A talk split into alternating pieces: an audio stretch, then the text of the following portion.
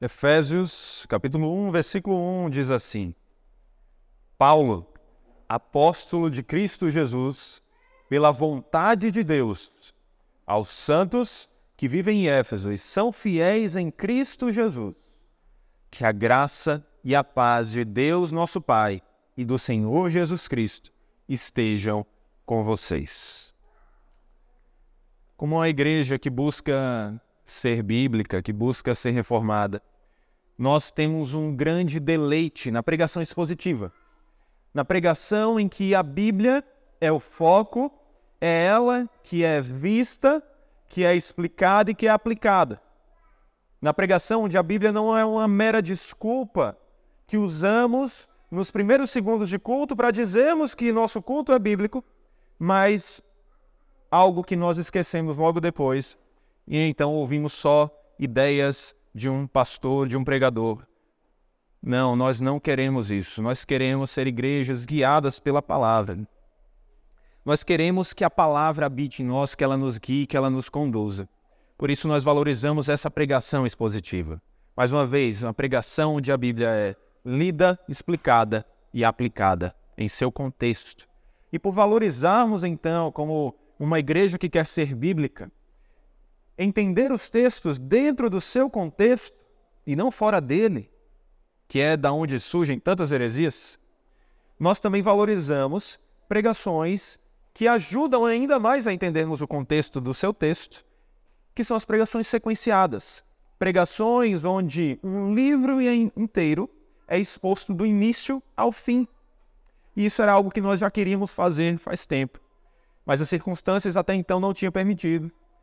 Só que hoje, pela graça do Senhor, nós estamos fazendo isso. Nós estamos começando aqui a nossa primeira série de pregações expositivas. Todas as pregações que tivemos aqui foram expositivas, mas agora nós teremos a oportunidade de estudarmos juntos um livro inteiro, do começo ao fim. E é isso que nós queremos fazer aqui com Efésios.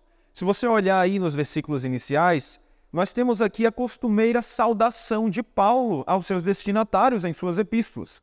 Se você ler em sequência todas as epístolas de Paulo, ou depois simplesmente se você abrir cada uma das epístolas paulinas, nos primeiros versículos você vai ver que Paulo sempre começa com uma saudação, se não exatamente igual a essa, muito parecida, com apenas uma ou outra palavra de acréscimo. E aqui nós temos então essa saudação dessa epístola paulina. E Paulo começa já desde então se apresentando. Quem é o autor dessa epístola? Paulo, apóstolo de Cristo Jesus. Paulo, se você ainda não sabe, é o autor de 13 epístolas. Ou seja, Paulo é o autor de metade, basicamente, do Novo Testamento, que tem 27 livros. Ele não foi alguém qualquer, ele foi alguém que o Senhor inspirou e capacitou para escrever basicamente metade do que nós temos como palavra de Deus aqui no Novo Testamento. E aqui, nesse momento, nós vemos Paulo se apresentando brevemente, mas não com palavras desprovidas de importância. Ele começa destacando as suas credenciais. Quem é Paulo? Paulo é apóstolo de Cristo Jesus. A palavra apóstolo significa literalmente enviado. No contexto bíblico em que estamos vendo, é alguém que era enviado com uma mensagem, era um embaixador em nome de Deus. Ele era um representante do Senhor ali, trazendo a palavra do Senhor, a mensagem do Senhor, o evangelho do Senhor. É isso que nós vemos. Mas não é simplesmente nesse significado, nesse sentido, que Paulo era apóstolo. Ele era apóstolo no sentido completo, em todas as qualificações. Ele era apóstolo no mesmo nível dos doze apóstolos. Inclusive, há quem diga que, na verdade, foi Paulo que assumiu o lugar de Judas após ele ter se suicidado. E Paulo aqui é alguém que conheceu Jesus quando ele apareceu no caminho de Damasco. Então ele vai atender a todos os critérios de qualificação para ser considerado um apóstolo. Ele viu Jesus, um Jesus ressurreto. Jesus apareceu para Paulo quando ele estava indo ao caminho de, ali no caminho de Damasco, para a cidade de Damasco, para trazer mais prisões aos cristãos. E enquanto Paulo, que era um dos maiores perseguidores da igreja, era um judeu que, em seu zelo pela tradição judaica, queria pôr um fim a isso que estava sendo chamado de aceita do caminho, os cristãos. Enquanto Paulo, nessa sede por perseguição, inclusive sendo responsável pela prisão de vários, estando até mesmo presenciando ali a morte de Estevão, o primeiro mártir da igreja cristã. Enquanto Paulo, Paulo, nessa sede por vingança, por acabar com o cristianismo, ia a Damasco, o Senhor dessa chamada seita do caminho, o Senhor dos cristãos, o próprio Cristo ressurreto, aparece a Paulo no caminho de Damasco. E aquela experiência foi tão marcante e soberana que, no primeiro momento, Paulo já foi transformado. Paulo já foi resgatado, Paulo já foi convertido. Ele já olha para Cristo e ele pergunta: Quem és tu, Senhor?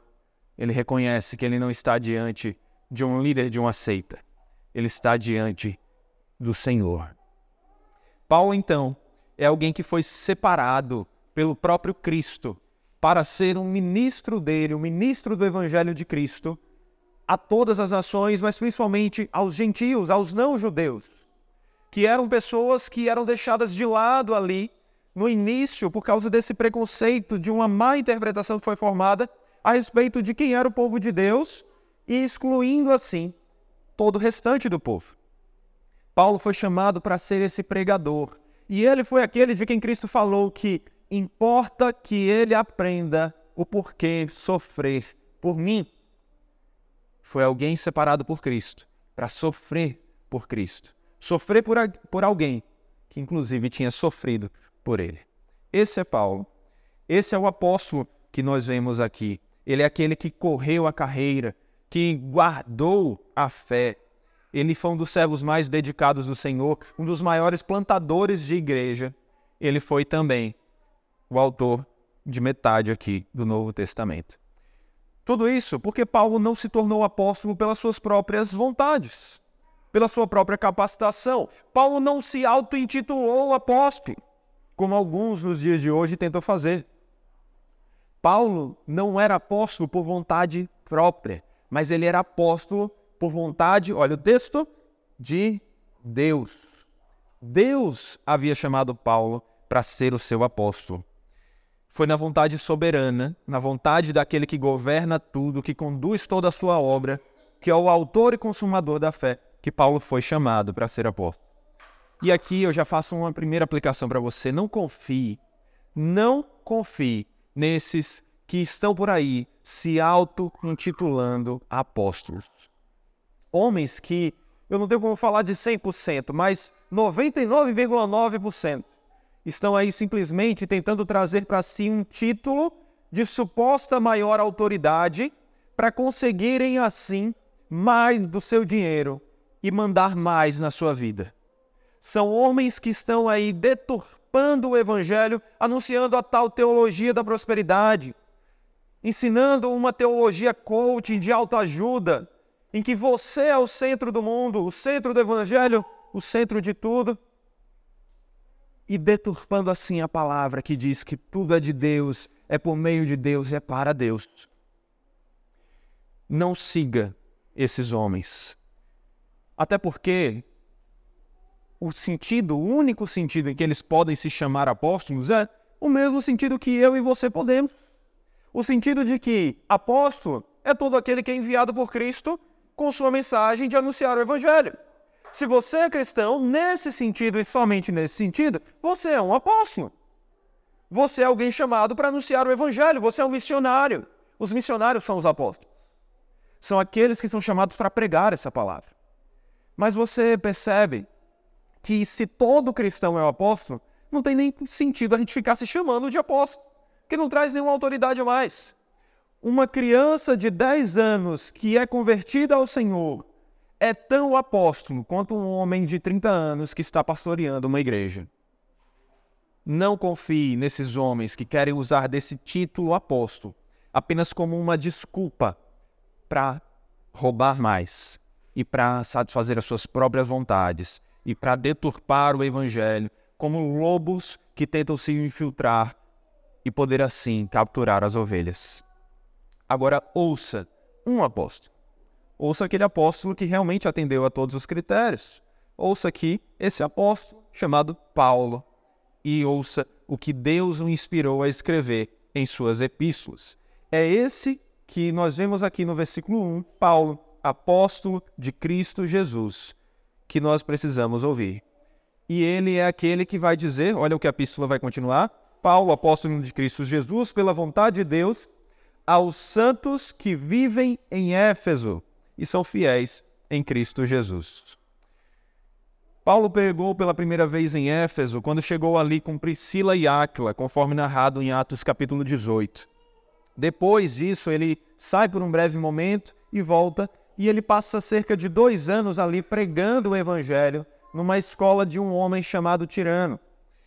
Éfeso não era uma cidade qualquer. Isso é importante a gente entender aqui. Hoje é uma pregação que a gente vai ter um pouco mais de contexto, porque é uma pregação que abre uma introdução para tudo que nós vamos ver.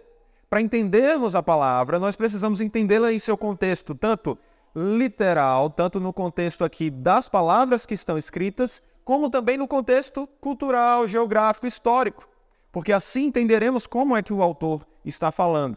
E é por isso que a gente precisa entender um pouco mais sobre qual era essa cidade de Éfeso. Éfeso era a terceira maior cidade do Império Romano, de todo o Império, e era a maior cidade ali da região da Ásia. Para você ter uma noção, na época ali de Cristo, Éfeso tinha uma população de cerca de 300 mil habitantes, no mundo de cerca de 170 milhões de pessoas. Hoje, Jundiaí, no mundo de 7 bilhões de pessoas, com prédios que facilitam ter mais pessoas morando na mesma cidade, num mundo cheio de tecnologia, de saneamento básico, de tratamento de saúde, que torna a vida algo muito mais fácil de se manter, Jundiaí tem cerca de 400 mil pessoas no mundo de cerca de 8 bilhões de pessoas. Então veja a proporção do tamanho de Éfeso. Não era uma cidade qualquer, era uma cidade importantíssima mas era também uma cidade importante não só pelos seus negócios, que eram atraídos pelo porto que possuía, mas também por toda a sua estrutura de templos e cultos e também de idolatria. Éfeso era uma região onde estava localizada o, um dos maiores templos do mundo grego, uma das maiores obras, na verdade, a maior obra do mundo grego, o templo à deusa Diana, como era chamada pelos romanos, ou Ártemis. Essa princesa, essa rainha, essa deusa, como eles assim a entendiam, era a deusa da fertilidade, da mágica, da astrologia. Só que não era só o templo dessa deusa que se encontrava ali. Estimulam, é, estipulam que havia uma adoração ali a cerca de mais outros 50 deuses. Então, uma coisa que não faltava em Éfeso, e isso é muito importante para entendermos o que vamos ver nos próximos capítulos, nas próximas exposições, é que Éfeso era um local de grande idolatria, de grande dedicação a práticas de magia, bruxaria e superstições. E em meio a tudo isso, em meio a várias religiões, dentre elas o próprio judaísmo, o cristianismo e toda essa idolatria, Éfeso era um local de muita divisão também. E essa idolatria era tão grande que quando ela começou a ser um pouco confrontada e diminuída pela pregação de Paulo e de outros cristãos ali na cidade, houve uma revolta chamada Revolta dos Ourives, dos homens que preparavam essas estátuas, esses ídolos, porque eles estavam perdendo o negócio deles. As pessoas estavam parando de comprar imagens para idolatrar. Então houve uma revolta tão grande que os discípulos aconselharam Paulo a sair da região naquela época. E foi então, depois desses dois anos que Paulo passou ali ensinando, que ele sai por um período. Mas mesmo assim, Paulo tinha um amor tão grande por Éfeso, pela igreja ali, pelos cristãos ali, que quando ele decide ir para Jerusalém, mesmo sabendo que seria preso, como o Espírito Santo havia revelado, por causa da pregação do evangelho, ele decide parar antes em Mileto e chamar os presbíteros da igreja de Éfeso para se encontrarem com ele e dar as últimas instruções que ele podia dar. porque inclusive muitos não sabiam se veriam Paulo novamente. Mas Paulo era aquele que disse nesse contexto de que o que importa a vida, desde que eu anuncie o ministério, anuncie o evangelho, a obra que Cristo me chamou para anunciar. Paulo entendia que viver é Cristo e morrer é lucro. E então, assim que chegou em Jerusalém, Paulo realmente foi preso porque foi acusado de supostamente, injustamente ele foi acusado, de quebrar a lei do templo, sendo inserindo ali um grego no meio do templo. Ele então é preso e nas circunstâncias ele acaba apelando para César e é levado a Roma, onde ele fica ali em prisão domiciliar. Por que, que é importante a gente entender isso? Porque é justamente em prisão domiciliar ali em Roma que Paulo escreve quatro das suas mais importantes epístolas, das suas cartas, as chamadas cartas da prisão. Paulo escreve Efésios, Colossenses e Filemão e também Filipenses. Cartas que nós temos hoje preservadas e que Deus usou dessa circunstância, da prisão de Paulo, de um mal, para que gerasse tanto bem quanto bem que nos gera quando lemos essas palavras. Então, nessas circunstâncias ali por volta do ano 60, 61 depois de Cristo, Paulo escreve essas epístolas e escreve Efésios como a primeira delas. Existe uma discussão se essa epístola foi escrita em primeiro lugar e especificamente, na verdade, para o povo da igreja de Efésios, de Éfeso, perdão, os Efésios, ou se foi para ela também e para outras das regiões. O que nos importa é que, seja se foi a única ou se foi uma das, Efésios, os Efésios aqui, a cidade de Éfeso, foi uma das destinatárias. E é assim que nós vamos nos referir a essa epístola durante todo o tempo de exposição. E aqui nessa epístola, nós temos aquela que é considerada a rainha das epístolas. Você não está estudando aqui qualquer carta. Todas elas são inspiradas pelo Senhor, todas elas são belas. Mas Efésios tem uma beleza que se destaca, conhecida como a rainha das epístolas, conhecida como aquela que traz um dos maiores aprofundamentos doutrinários teológicos sobre quem é Cristo, quem é a igreja e como devemos viver. E ela tem uma característica também peculiar, porque enquanto todas as outras epístolas do Novo Testamento são escritas de forma circunstancial, ou seja, elas foram escritas não como tratados teológicos, mas estava acontecendo algo com aqueles destinatários, com aquele povo daquela região. Então o apóstolo ia lá e escrevia como resposta ao que estava acontecendo ali. Em, de forma contrária a essas outras epístolas, nós não conseguimos encontrar aqui em Efésios um motivo específico que tenha levado Paulo a escrever. O que nós temos aqui é, como o Jay Robson falou, uma suprema exposição, não controversa, positiva, fundamental da grande doutrina da sua vida, da vida do apóstolo Paulo. Que doutrina é essa? A doutrina da unidade da humanidade em Cristo e o propósito de Deus para o mundo por intermédio da igreja. E é por isso que hoje nós estamos começando aqui essa série em Efésios sob o título de Desfrutando das bênçãos que Deus conquistou para nós, conquistou para a sua igreja em Cristo. É isso que nós vamos aprender ao longo de todas essas exposições e de todos esses sermões. Nós vamos entender como, na sua primeira parte aqui, essa epístola vai mostrar como nós temos os privilégios que Cristo conquistou para a sua igreja e depois vai mostrar como devemos viver de acordo com isso.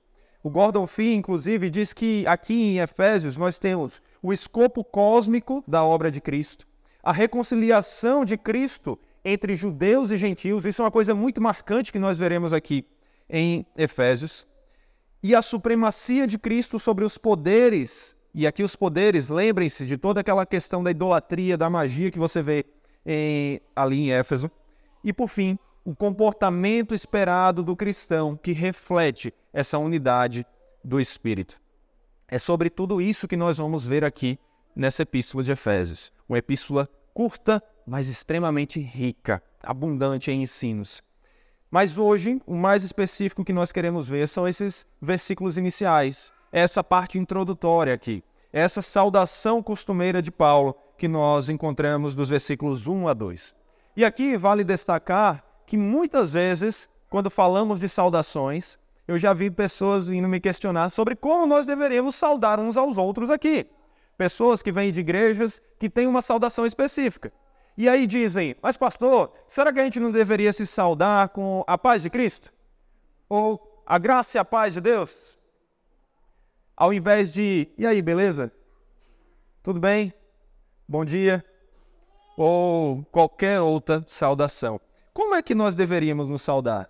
Será que nós temos que saudar todos da mesma maneira? Será que devemos saudar todos com a paz de Cristo ou com a graça e a paz do Senhor?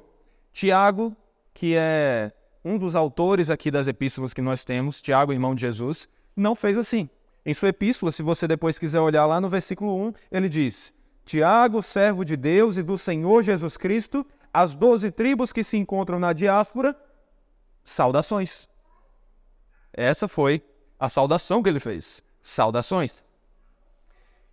O autor de aos Hebreus, o autor é, João ali, o apóstolo João, em sua primeira epístola, também na terceira e também a outros locais, nós não vemos essa saudação da graça e da paz. Então a pergunta é: será que isso significa que é errado cumprimentar as pessoas com a graça e a paz, ou com a paz de Cristo? Nós não podemos mais falar assim, não podemos mais usar essa expressão. Se alguém me cumprimenta com a paz de Cristo, eu tenho que responder: e aí, beleza? Eu posso responder a paz de Cristo? Eu posso responder a graça e a paz? Ou eu posso não responder? A Bíblia nos mostra que não é uma questão de certo ou errado na saudação. Você não é proibido de falar dessa maneira. Para você ter noção, em todas as suas três epístolas, Paulo começa falando da graça e da paz. Se não somente disso, ele ainda acrescenta a misericórdia do Senhor.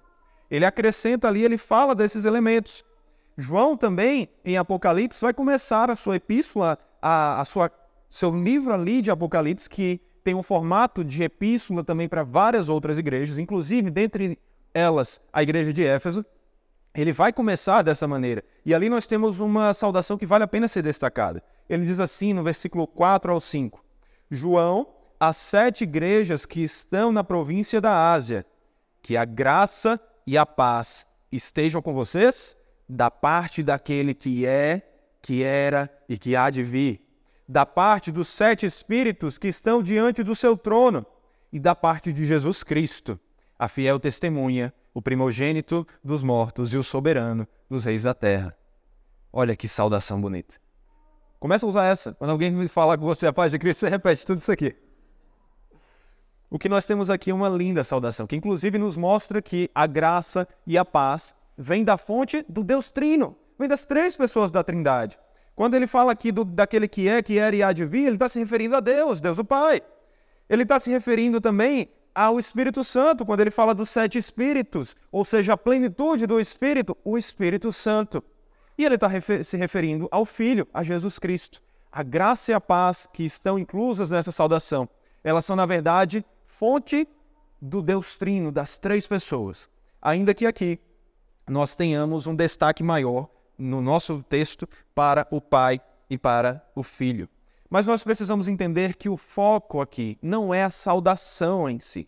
A questão aqui não é como você deve saudar, não é uma, uma aula sobre saudação. A Bíblia não deixa claro como a gente deve saudar.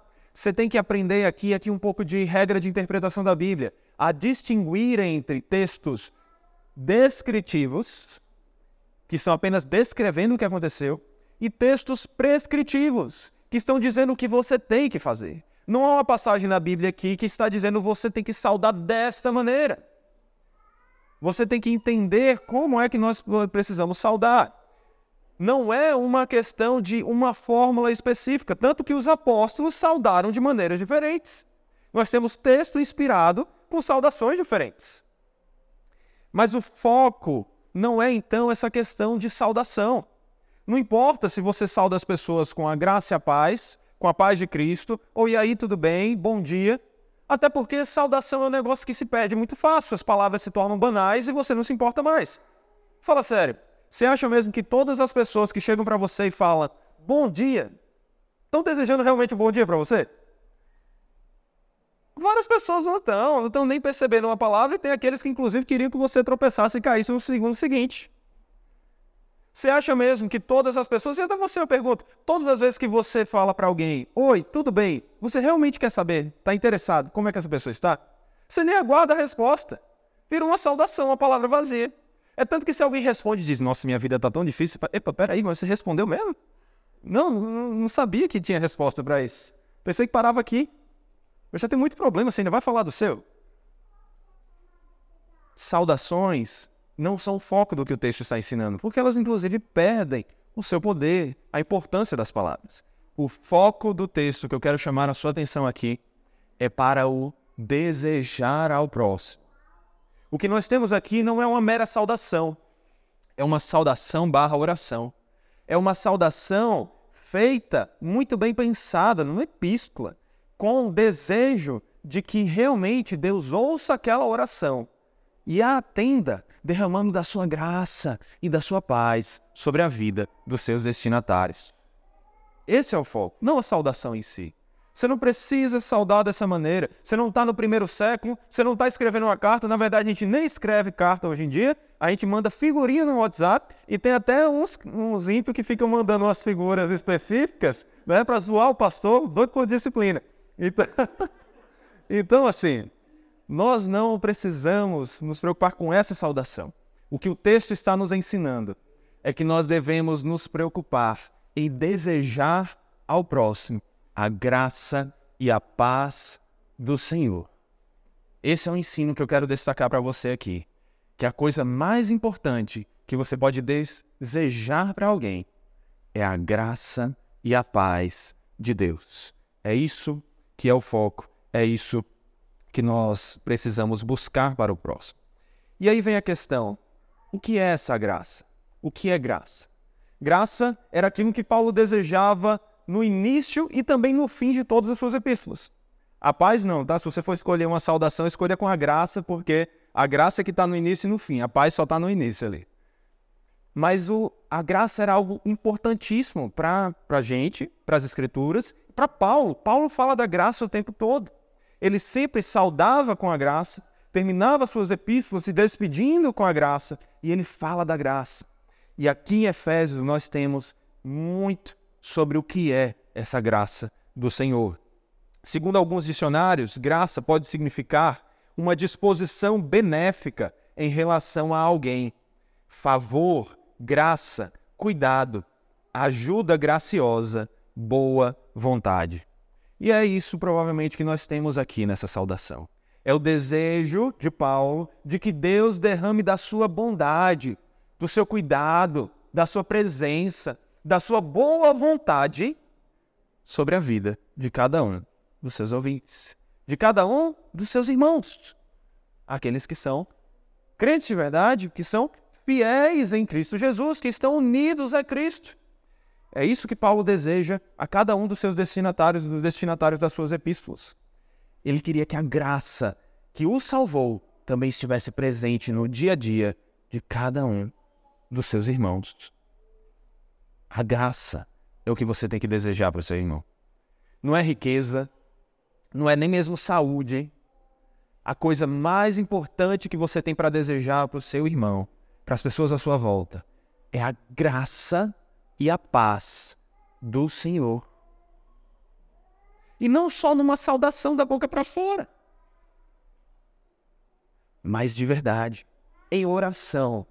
Você quer desejar isso para alguém? Deseja orando. Ore pelas pessoas à sua volta e deseje que a graça do Senhor esteja ali abundante sobre essas pessoas. Que seja um desejo de que a bondade misericordiosa pela qual Deus, exercendo sua santa influência sobre as almas, volta elas para Cristo, guardando, fortalecendo, fazendo com que cresçam na fé cristã, dando conhecimento, afeição e as despertando para o exercício das virtudes cristãs. Que você deseje isso para os seus irmãos. A graça para Paulo, a graça, como a vemos, devemos ver, é sempre um dom sobre o qual não se possui qualquer reivindicação. É uma graça suficiente. Nada mais é necessário, nem algo mais se obterá. A graça é o favor imerecido de Deus. É a bondade que nós não merecemos. Você não merece a bondade de Deus. Nós não merecemos a bondade de Deus. Não podemos comprar a bondade e as bênçãos de Deus pelas nossas obras, porque Deus só aceita a perfeição. E você e eu, nós falhamos. Nós não, não temos mais perfeição. Ah, mas agora eu vou tentar equilibrar a balança. Eu vou fazer muitas boas obras para subir. Meu irmão, não tem balança. Deus não quer que você equilibre o mal e o bem, não. Ele quer que a sua balança do bem esteja aqui, ó, transbordando e a balança do, do mal esteja vazia. É a única forma de você ser aceito diante de Deus. Você não merece a bondade de Deus. Você não merece a salvação. Você não merece o cuidado do Senhor. Na verdade, o fato da gente falar de salvação já mostra que você está em maus, maus lençóis. Que nós estamos em perigo. Porque nós precisamos ser salvos de algo. E sabe o que é esse algo? É Deus não é Satanás. As pessoas precisam ser salvas de Deus e para Deus. Aquele que condena não é Satanás. Leia Jó. Satanás é um mero cãozinho na coleira de Deus. Satanás não faz nada sem que Deus esteja no controle. Deus é que governa sobre tudo. E Deus que é justo juiz. No dia que você estiver diante do juiz, no dia que pessoas estiverem sendo condenadas, não vai ser Satanás que estará julgando, nem Satanás que estará sendo que estará punindo. Satanás estará sendo punido. Quem governa tudo é Deus. Agora, esse é o problema que nós temos, porque se a graça, se a salvação é algo que nós precisamos e não conseguimos conquistar, como podemos ser salvos? Aí é que vem a graça vem o favor imerecido. É o que Paulo vai falar aqui muito na sua epístola, vai falar em todas as suas epístolas e principalmente aqui no capítulo 2, que depois nós veremos juntos aqui. Falando sobre como é pela graça que nós somos salvos e não por obras, para que ninguém se glorie. Essa graça, esse favor imerecido que nos salva. Deus é chamado, ali em 1 Pedro, de o Deus de toda a graça.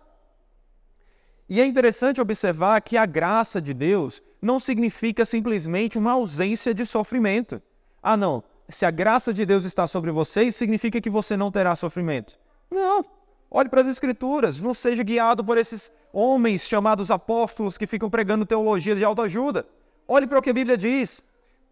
Pedro, mesmo aqui no capítulo 5, quando ele fala que Deus é o Deus de toda graça, ele diz assim: E o Deus de toda graça que em Cristo os chamou à sua eterna glória, depois de vocês terem sofrido por um pouco, ele mesmo irá aperfeiçoar, firmar, fortificar e fundamentar vocês. A ele seja o domínio para sempre. Amém. Nós somos os receptores dessa graça. Nós somos aqueles que já estamos experimentando dessa graça. Jesus vai falar ali, né, através da boca de João, que porque todos nós temos recebido da sua plenitude e graça sobre graça. Temos recebido da plenitude da graça de Cristo. Mas isso anula o nosso sofrimento? Você tem sofrimento? Acho que tem. Em níveis maiores ou menores, todos sofremos. Mas espera aí, a Bíblia está dizendo que você já está desfrutando da graça. Porque a Bíblia diz que a graça não anula o sofrimento. A graça é maior do que o sofrimento, mas não anula. Olha só, é na riqueza dessa graça dessa graça que está sobre nós, que nós devemos viver. Essa riqueza de graça, a expressão que Paulo vai usar mais de uma vez aqui em Efésios, é a riqueza que nos dá força e nos dá a bondade de Deus, mesmo em meio ao sofrimento. Quando você vai lá para Filipenses, capítulo 1, versículo 28, diz assim: E que em nada se sentem intimados pelo adversário, pois o que para eles é prova evidente de perdição, para vocês é sinal de salvação, e isso da parte de Deus porque vocês, Paulo está falando em primeiro lugar aos filipenses, mas também se aplica a nós, porque vocês receberam a graça de sofrer por Cristo e não somente de crer nele. Sofrer por Cristo é graça. Sabe por que é graça? Porque significa que você está em Cristo. Sofrer por Cristo é graça, porque significa que você está em Cristo. E se você está em Cristo, já não há mais condenação o maior dos seus problemas e os seus sofrimentos já foi resolvido. Você está em Cristo. A bondade, o favor do Senhor está sobre você, porque você está em Cristo. A graça não anula o sofrimento, mas a graça supera qualquer sofrimento. Essa é a graça do Senhor. A graça é a presença de Deus conosco. A graça é Deus conosco, mesmo em meio às lutas, mesmo em meio ao sofrimento, mesmo em meio à dor. Se você está passando por lutas, lembre-se, a graça do Senhor está com você. Se você está em Cristo, porque a presença do Senhor está ao seu lado, está com você, está no seu coração, está lhe guiando e ele não vai deixar que ninguém o arrebate da mão dele. Essa é a graça. Essa é a graça que nós devemos desejar. Essa é a graça que Paulo entendeu. A graça que ele que fez com que ele entendesse que ele podia suportar todos os sofrimentos. E Paulo sofreu. Paulo sofreu. Sofreu naufrágio, sofreu chicotadas, apedrejamento. Paulo morreu decapitado por amor a esse Cristo. Paulo sofreu, mas Deus mostrou a ele que a graça era o suficiente. Lá em 2 Coríntios, capítulo 12, versículos 7 a 10, diz assim: Paulo falando de como Deus tinha colocado sobre ele um espinho na carne, que até hoje a gente não sabe o que é. Um espinho na carne, algo que causava sofrimento para ele. E Paulo diz assim: E para que eu não ficasse orgulhoso com a grandeza das revelações, foi-me posto um espinho na carne, mensageiro de Satanás, para me esbofetear, a fim de que eu não me exalte. Três vezes pedi ao Senhor que o afastasse de mim. Ele não pediu a Satanás, interessante, né? O espinho é de Satanás, mas ele não pediu a Satanás, ele pede a Deus. Porque Deus que está no controle do que Satanás pode ou não fazer. E ele diz que pediu três vezes ao Senhor. Coisa para destacar aqui: Paulo não decretou. Ah, eu decreto, não existe isso, meu irmão. Só quem decreta é Deus. E Paulo pediu três vezes. Ah, não, se você pedir a Deus, ele vai fazer. Paulo pediu três vezes. Quero ver se tem uma oração mais santa do que a de Paulo. E olha só o que é que Deus disse, que Jesus disse: A minha graça é o que basta para você. Porque o poder se aperfeiçoa na fraqueza. De boa vontade, pois, mas me gloriarei nas fraquezas, para que sobre mim repouse o poder de Cristo. Por isso, sinto prazer nas fraquezas, nos insultos, nas privações, nas perseguições, nas angústias, por amor de Cristo. Porque quando sou fraco, é então que sou forte. A graça não anula sofrimento, mas a graça é a presença de Deus conosco, mesmo no sofrimento. E a graça dele nos basta. Se você está sofrendo, coloque diante de Deus as suas petições, por meio da oração, por meio da súplica. Mas lembre-se, Deus está com você se você está em Cristo. E a graça dele lhe dará força para superar qualquer sofrimento, qualquer espinho na carne. Porque o que é um espinho no seu pé quando você venceu um câncer terminal? O que é um problema, por maior que seja nesse mundo, quando o problema que estava sobre você, a condenação do Senhor, foi removido? Essa é a graça que você deve desejar para o próximo deseje a graça do Senhor. Isso é a primeira característica de algo que nós devemos desejar ao Senhor. Mais do que riquezas, do que saúde, do que qualquer tipo de prosperidade, deseje para o seu próximo a graça do Senhor. E a segunda coisa que devemos desejar é a paz. A paz de Deus. Para os gregos, a palavra usada aqui para paz, ela denotava primeiramente um estado, não só um relacionamento ou uma atitude. Ela era o oposto de guerra. Então, paz para os gregos era o seguinte: se eu não estou em guerra, eu estou em paz. Só que esse sentido de paz nas escrituras ele é muito mais amplo do que isso. Ele é mais do que uma ausência de guerra. Ele tem uma ideia de bem-estar, de você estar bem, estar satisfeito, mesmo diante das lutas, em qualquer circunstância. O que nós temos aqui falando sobre paz é o que era conhecido, era referido pelos judeus como a saudação da paz do Senhor, o Shalom. O que nós temos aqui em Paulo, na verdade, é a junção de duas saudações comuns da sua época. Paulo junta aqui a saudação comum que os judeus usavam, o Shalom, a paz do Senhor, com a palavra graça, que tem a mesma raiz da palavra kairem, que é a palavra a, que poderia ser traduzida como saudações, comum na escrita grega. Quando os gregos se saudavam, eles falavam saudações. E aqui Paulo junta essas duas coisas, essas saudações desses dois mundos, desses dois povos, numa só saudação. E isso é bem interessante a gente notar, principalmente no Epístola, que fala muito de como Deus em Cristo uniu judeus e gregos, judeus e pessoas de todas as outras tribos em uma só. E Paulo está fazendo isso aqui até mesmo na sua saudação. E se ele falou da graça, ele deu um significado muito mais rico também para ela, um significado que só pode ser alcançado em Deus, agora ele fala da paz, do shalom de Deus, que é muito mais do que uma ausência de guerra é um bem-estar, é uma satisfação que nós experimentamos mesmo em meio aos conflitos. Porque, semelhantemente à graça como presença de Deus, o shalom é a paz de Deus conosco em qualquer circunstância. O shalom tem a ver com o que nós vemos lá no Salmo 23, versículo 4. Ainda que eu ande pelo vale da sombra e da morte, não temerei mal algum, porque tu estás comigo.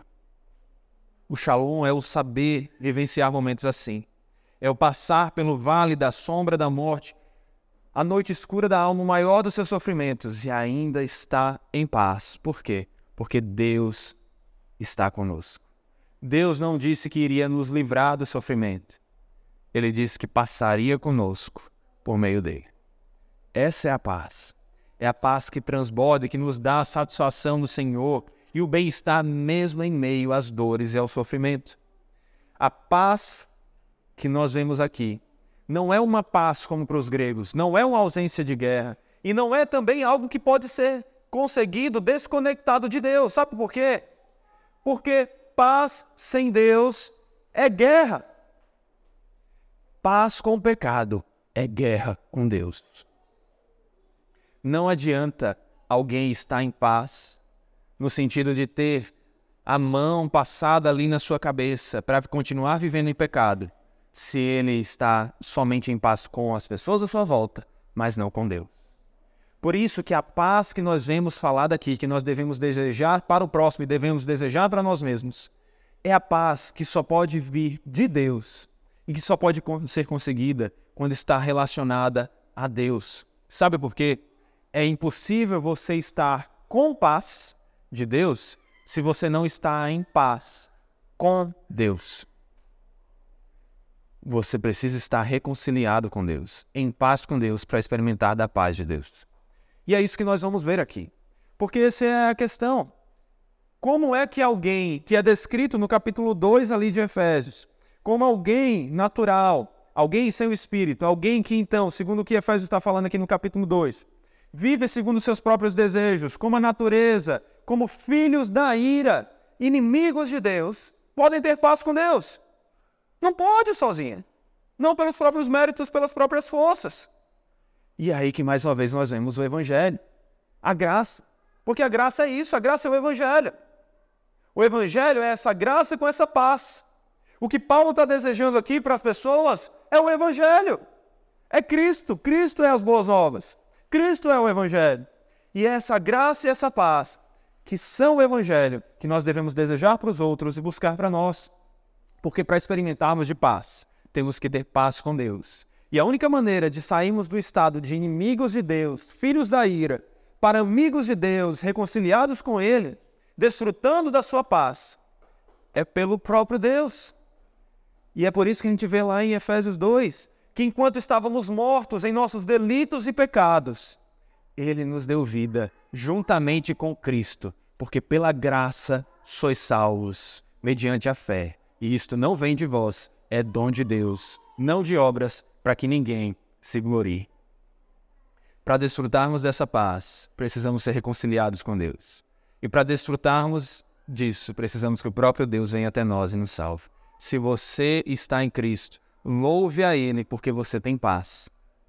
E se você quer perceber cada vez mais essa paz, esteja cada dia mais ligado a Cristo, porque aquele que é a fonte da paz será paz na sua vida.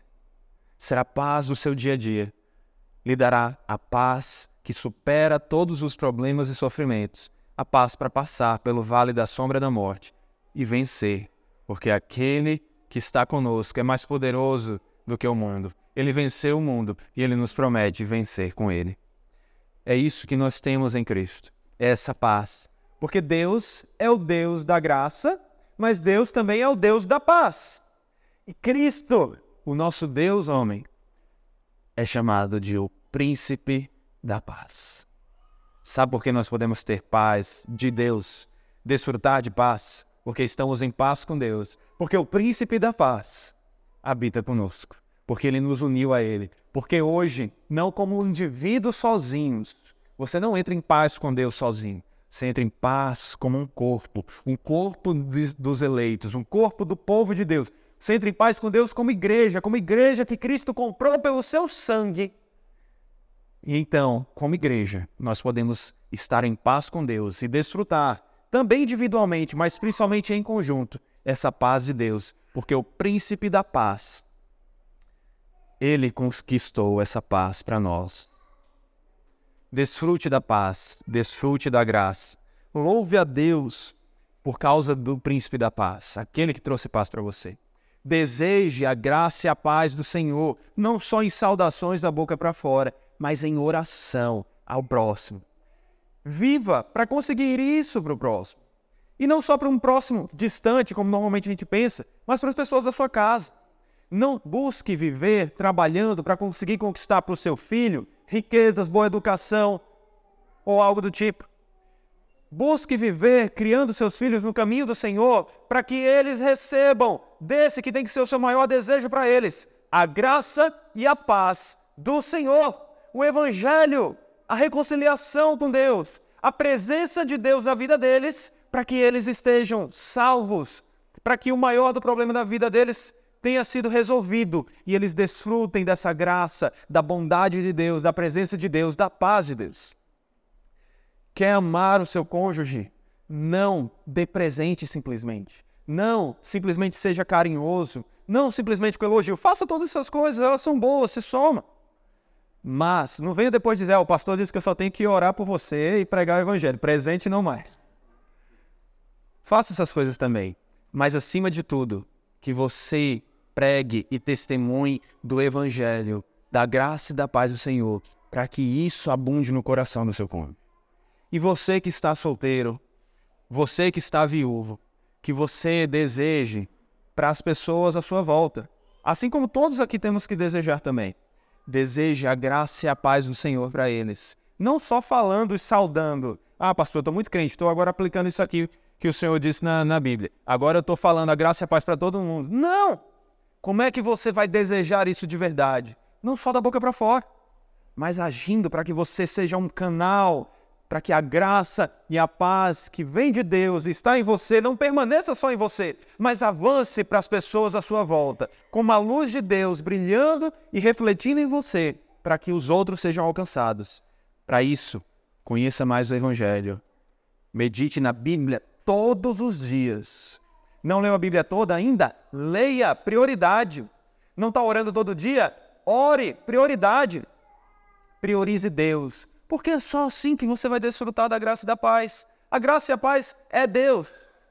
Se você quer graça e paz, se você quer bondade e amor, se você quer a paz do Senhor, busque o Senhor. Ele é a fonte e é só nele que você vai poder experimentar isso. E que então, cheio do Senhor, transbordante do Senhor, você seja um servo mais capacitado e dedicado, pregando essa paz às pessoas à sua volta. A coisa mais importante que podemos desejar para os outros é a graça e a paz de Deus. Deseje isso e seja um canal para que isso chegue ao próximo. Vamos agora ter o nosso momento de ceia do Senhor. Estamos aqui lendo a epístola que fala sobre a unidade da igreja, corpo de Cristo. E teremos agora a oportunidade de desfrutar do sacramento que nos mostra essa união com Ele e a união uns com os outros. Vamos então ter o nosso momento de ceia do Senhor. Aí na sua liturgia, você vai encontrar na parte lá sobre Santa Ceia o Catecismo Ortodoxo, pergunta 80. Isso aqui rapidinho só para dar uma olhada, ver qual página está aqui. Ok. Só para me situar aqui, Curiel. Abra aí comigo. Eu quero ler para você a resposta do Catecismo Ortodoxo, um catecismo que nós valorizamos e que vai responder nos explicando o que é a ceia do Senhor. De que maneira a ceia do Senhor lhe relembra e assegura que você tem parte no único sacrifício de Cristo na cruz e em todos os seus dons? Olha a resposta. Da seguinte maneira: Cristo ordenou-me e a todos os crentes a comer o pão partido e beber do cálice, juntamente com essa ordenança. Ele, ele concedeu as seguintes promessas. Primeira, tão certo como eu vejo com os meus olhos o pão do Senhor partido por mim, e o seu cálice que me foi dado, assim também o seu corpo foi oferecido e partido por mim, e o seu sangue derramado em meu favor na cruz. Segunda, Tão certamente quanto eu recebo das mãos de quem me serve, e provo com a minha boca o pão e o cálice do Senhor dados a mim, como símbolos inequívocos do corpo e do sangue de Cristo. Assim também, Ele mesmo, com o seu corpo crucificado e o seu sangue derramado, alimenta e nutre a minha alma para a vida eterna. Esse aqui é o significado da ceia do Senhor. Você não está fazendo uma ceia qualquer. Você não está comendo um pãozinho e um suco, um vinho qualquer. Você está desfrutando de algo que simboliza e espiritualmente realmente é essa união na obra de Cristo. O receber e ser lembrado dos méritos de Cristo, do que ele conquistou para nós na cruz. Por isso que a ceia do Senhor é tanto algo que lembramos como é nosso alimento espiritual. Ela nos alimenta, ela nos fortalece, porque é o próprio Cristo que nos fortalece através dela. É por isso que temos que valorizar a ceia do Senhor. Mas nós não podemos fazer isso de qualquer jeito. Também aí, abaixo do catecismo, você vê o texto de 1 Coríntios, capítulo 11, versículo 27 a 30. Paulo vai dizer assim: Por isso, aquele que comer o pão ou beber o cálice do Senhor, indignamente será réu do corpo e do sangue do Senhor. Que cada um examine-se a si mesmo, e assim coma do pão e beba do cálice. Pois quem come e bebe sem discernir o corpo, come e bebe juízo para si. É por isso que há entre vocês muito fra muitos fracos e doentes, não poucos que dormem. Paulo está dizendo que há pessoas que estavam doentes ali porque tomavam da ceia sem discernir as suas obras, sem abandonar o pecado, sem dizer não ao pecado. Elas viviam em pecado, não queriam abandonar o pecado, mas participavam da ceia. O Senhor as castigava por isso. Isso não pode ser só uma mera lembrança, um mero memorial. É um alimento. É um alimento que faz bem àqueles que estão em Cristo, mas é um alimento que causa dano aos que estão vivendo em pecado. Nós somos chamados a refletir sobre nós mesmos, a refletir se estamos em Cristo. Quem deve participar da ceia do Senhor? Todos aqueles que verdadeiramente conhecem o Evangelho e se converteram ao Senhor pela mensagem do Evangelho. Que foram batizados em nome do Pai, do Filho e do Espírito Santo numa igreja cristã protestante e que estão desfrutando da comunhão com essa igreja. Se você está nessas características, você é chamado a participar. O chamar aqui a examinar a si mesmo não significa andar perfeito, senão nós nunca poderíamos participar da ceia. Significa simplesmente que temos que analisar a nossa vida e se reconhecemos que há em nós um pecado de estimação, algo que precisa ser abandonado, nós não vamos esperar abandonar para depois tomar. Nós vamos fazer hoje, já pela fé, a promessa diante do Senhor de que esse pecado está abandonado na nossa vida e nós desfrutaremos dessa ceia se cumprimos aquelas outras, aqueles outros critérios.